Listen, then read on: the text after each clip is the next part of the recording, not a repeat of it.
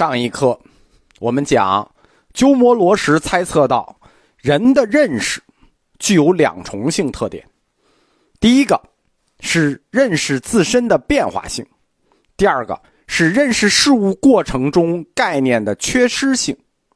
认识的第一重性，认识自身的变化性，我们已经讲了。什么是认识的第二重性？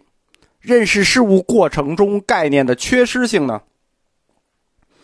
就是你在认识事物的过程中，事物自身的概念会缺失。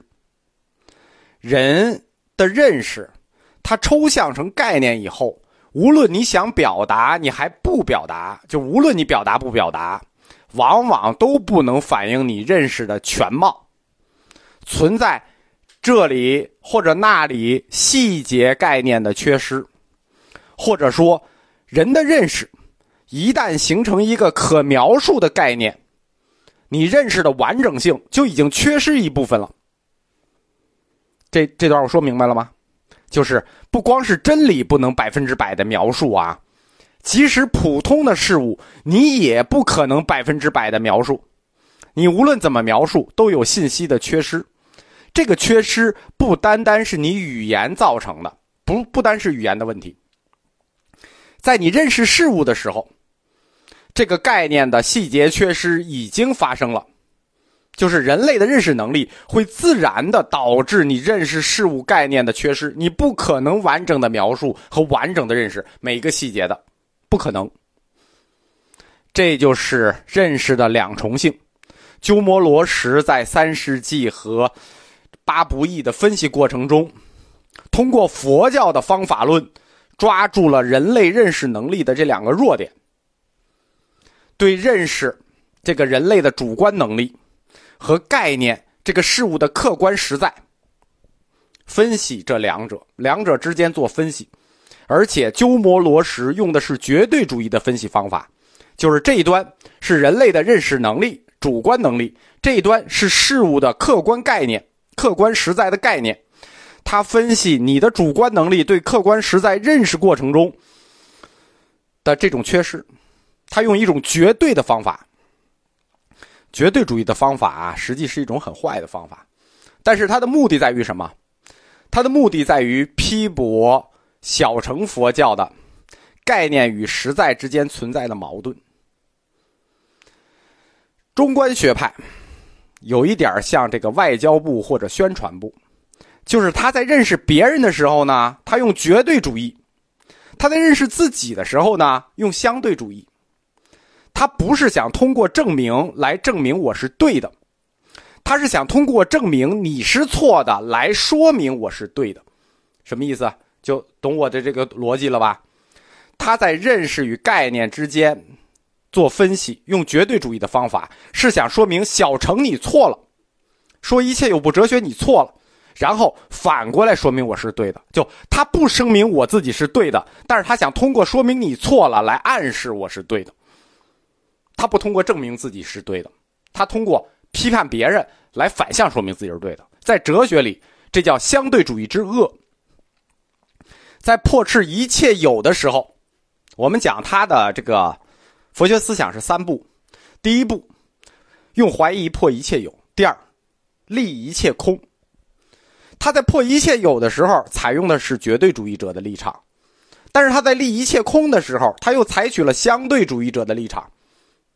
就是刚才我们说的，认识别人用绝对主义，认识自己用相对主义。那这个学派的特点，就是中观学派的特点，就是自身立于悖论上形成两面空。所以我们讨论中观问题的时候，要在细节上特别注意，就是他这个八不义的分析。八不义的分析，它特点就是他偷偷的转变了立场。他在批这个概念与实在之间的关系的时候，批驳小乘说一切有部的时候，他在八不义中用的是绝对主义立场；但是他在自己的时候，他用相对主义立场。他只指出对方的错，然后暗示自己对。虽然他没有明确说自己对啊，因为在中观学派里，他不可能存在说自己对的问题，他只能暗示。八部中道集中的说明了鸠摩罗什所理解的概念矛盾。就是不生亦不灭，不长亦不断，不一亦不异，不来亦不去。你看他这个小诗啊，他用的是一种什么句式呢？双否定句式，就是不什么什么，不什么什么，不一亦不异，不来亦不去，不什么什么，不什么什么，双否定句式。这种双否定句式呢，只是命题上的一个互相排斥，命题上互相排斥了，但实际上它不符合西方哲学的基础定律排中律。就这个东西啊，如果你没学过哲学，你乍一听你觉得特别有理，不生亦不灭，不长亦不断。但你稍微学过一点哲学，就觉得这胡说呢吧？它排中律它不存在这种概念。什么叫排中律？排中律是形式逻辑里的一个基本规律，就是在同一个思维过程里头，两个相互矛盾的思想不能同时假，必有一真，要么 A，要么非 A。就是你在同一个过程里头，不可能说这个东西既是 A 又不是 A，对吧？要么是 A，要么不是 A。但是这是西方哲学，它有排中律。佛教是东方哲学，鸠摩罗什他就突破了排中律，他搞出来一个三元逻辑啊，不能说是他搞出来的吧，就是大乘佛教的中观派就搞出了一个三元逻辑，不一亦不异，实际就是不是 A，不是 A 也呃是 A 也不是 A，那么他就搞出来三元逻辑，存在一个什么 A 与非 A 之间的中间状态。就是是一又不是一，那是什么？哎，就有这么一个中间状态，它是一又不是一。你理解不理解那是你的事儿，但是这是个三元逻辑，在逻辑上它是存在的。为什么？因为这件事情在真实世界它还真的就存在，真实世界就存在这种三元逻辑。鸠摩罗什大师呢，他应该是一个双子星座的人，一方面他反理想化。一方面他自己也很理想化，他认为事物如果是变化的，就不应该是确定的；如果是统一的，就不应该有差别；如果是连续的，就不应该中断。什么意思？他在批驳别人的时候用的是绝对主义，听见了吗？如果变化，就不应该是确定的，那你就必须永远变化；如果是统一的，就不应该有分别。他对别人用的就是这个绝对主义，你必须按这个逻辑来，按绝对主义逻辑来。我再说一遍，你们听听啊！既然是变化的，就不应该是确定的；既然是统一的，就不应该有差别；既然是连续的，就不应该是中断的。这个逻辑对吗？这个抽象逻辑是对的，但是它放到真实生活里头，怎么说？too young，太绝对了。就是我们说，他用了一个绝对主义的方法，因为在现实生活中啊，人的认识从感觉到概念。其实无不存在这种矛盾，就是说，它既是变化，就是确定的。有没有这种事儿？有，太普遍了。我举个简单的例子啊，我又喜欢你，又不喜欢你，有没有这种状态？你们想一想，就是这个人，我又喜欢他，又不喜欢他，当然有这种状态了。这个菜又辣，哎，又辣的不过瘾，他又不辣，有没有这种状态？有啊，生活中这种。这种中间态很多，所以说佛教的三元状态在生活里实际是比比皆是的，矛盾的论题同时存在。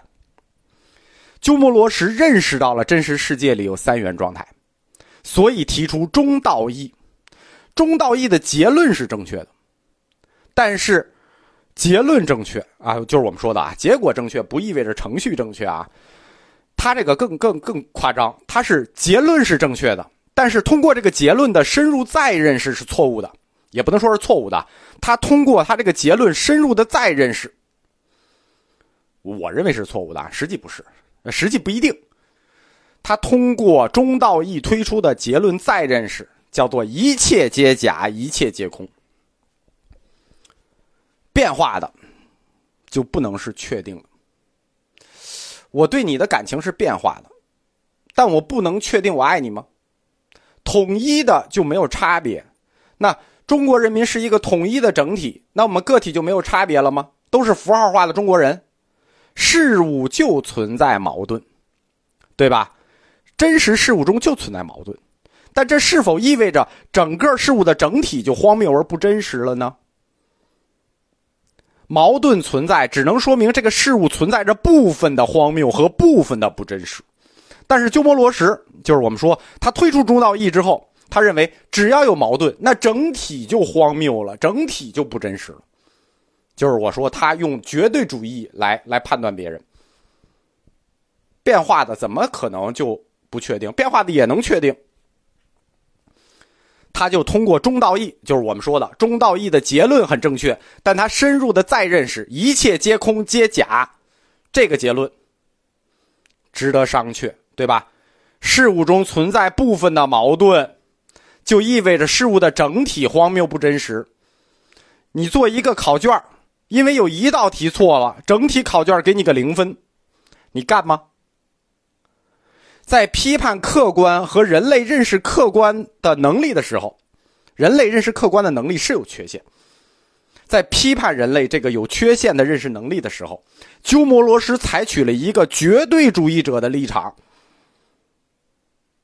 那我们说，鸠摩罗什立场的本身，它就是荒谬的。